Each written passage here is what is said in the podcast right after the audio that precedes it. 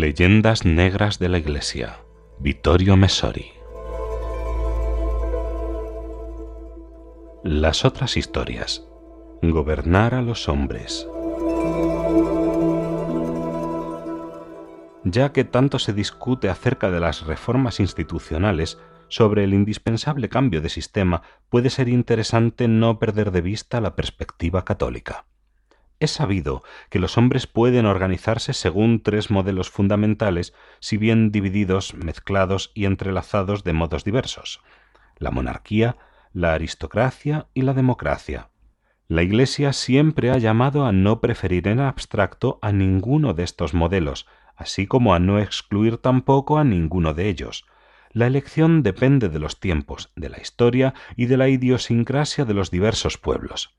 Así, si los últimos papas, pero empezando solo desde Pío XII, con el mensaje radiado en la Navidad de 1944, cuya difusión fue prohibida, y no por casualidad en Alemania y en la República de Saló, parecían preferir para el Occidente contemporáneo el sistema representativo parlamentario. Se han guardado mucho, por otro lado, de hacer de ello una especie de dogma, como si fuese el único aceptable para un católico.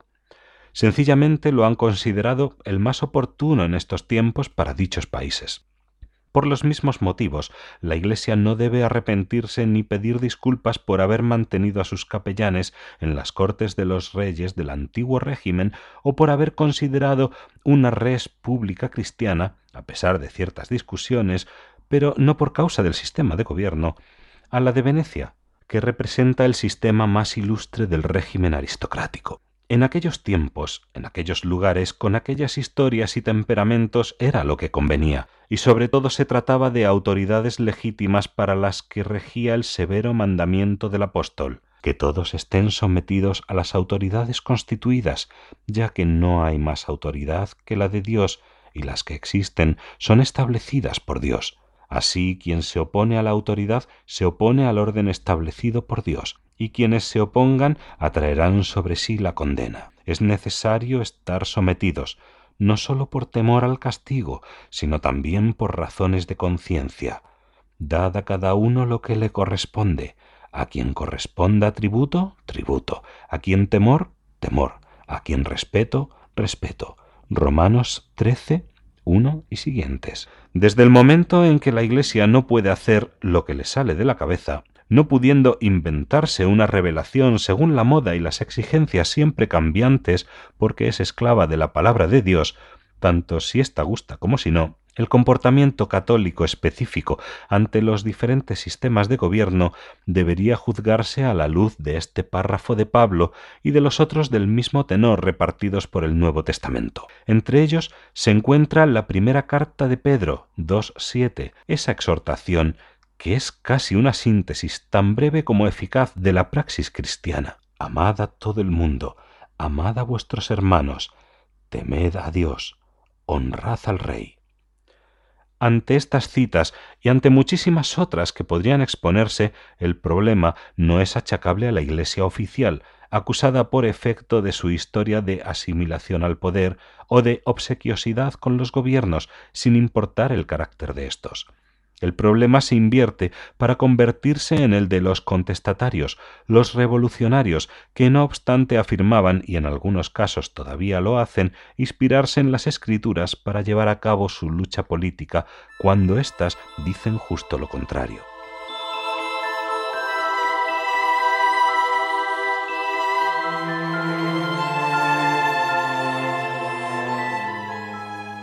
No se cuestiona, pues, la legitimidad cristiana del jesuita del siglo XVII, por poner un ejemplo, consejero del rey en Versalles, en todo caso, la del sacerdote guerrillero o el catequista revolucionario.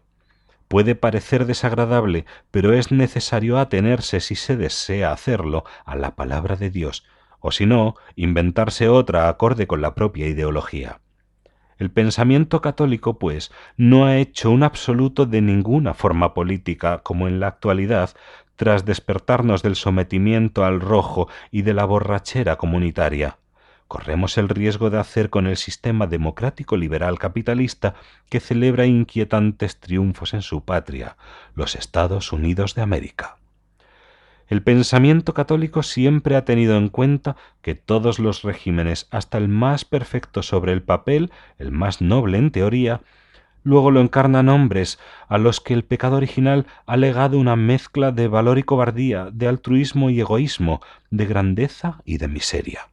Así pues, a lo largo de los siglos el esfuerzo de los hombres de la Iglesia se ha decantado menos por el perfeccionamiento de las estructuras y más por el de los hombres más que aspirar en abstracto a un buen gobierno, ha intentado contribuir a formar buenos gobernantes. La mejor estructura sociopolítica derivada de la teoría puede llegar a convertirse en una pesadilla si la dirigen hombres indignos. El cristianismo no es un asunto de ideólogos iluministas que se encierran en sus aposentos o en charlas de salón y de convenciones con el fin de elaborar proyectos para el mejor de los mundos posibles. El creyente debe sustituir aquel aroma de muerte de los principios teóricos por la realidad de la vida, el pragmatismo de la relación que no se encuentra en las estructuras anónimas, sino en las personas, en su contradictoria amalgama de humanidad.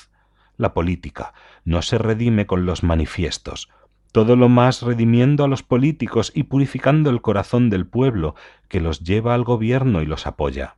Bajo este punto de vista, también se juzgaría el grandioso esfuerzo de las órdenes religiosas, sobre todo aquellas que surgieron después de la Reforma protestante, cuando se intentaba reconstruir una sociedad desgarrada.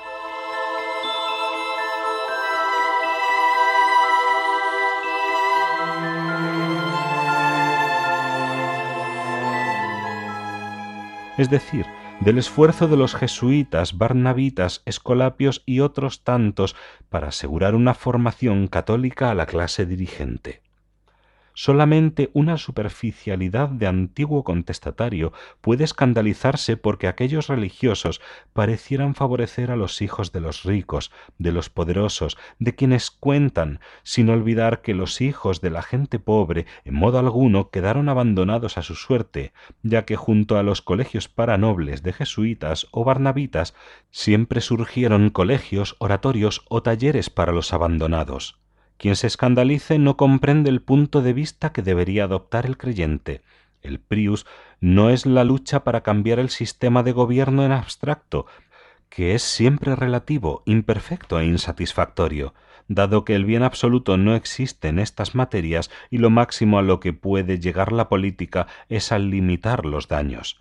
El prius resulta ser el compromiso para colocar en las estructuras de gobierno a buenos gobernantes así formar para el deber el sentido de la solidaridad, de la justicia y de la moderación a los vástagos de las familias nobles destinados a gestionar los poderes públicos en el futuro.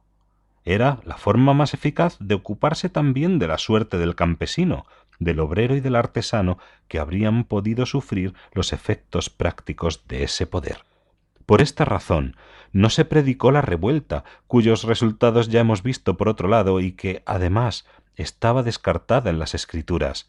En cambio, sí se tuvo en consideración que la intervención sobre los de arriba mediante la formación evangélica de los políticos y luego mediante el mayor grado posible de cristianización de la política resultaba mucho más social que la llamada a los de abajo, con la demagogia hacia las masas.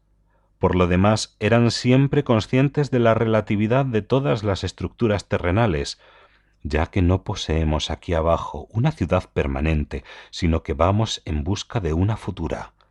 Nuestra patria está en los cielos, y allí esperamos a nuestro Señor Jesucristo como Salvador. Obviamente, estos solo son apuntes sobre asuntos que hasta hace poco el creyente daba por descontados, pero que ahora corren el riesgo de parecer escandalosos. Son apreciaciones que pueden ayudar de todos modos a comprender el pasado y a intervenir sobre el presente con vistas al futuro, sin salirse del sendero de una tradición milenaria.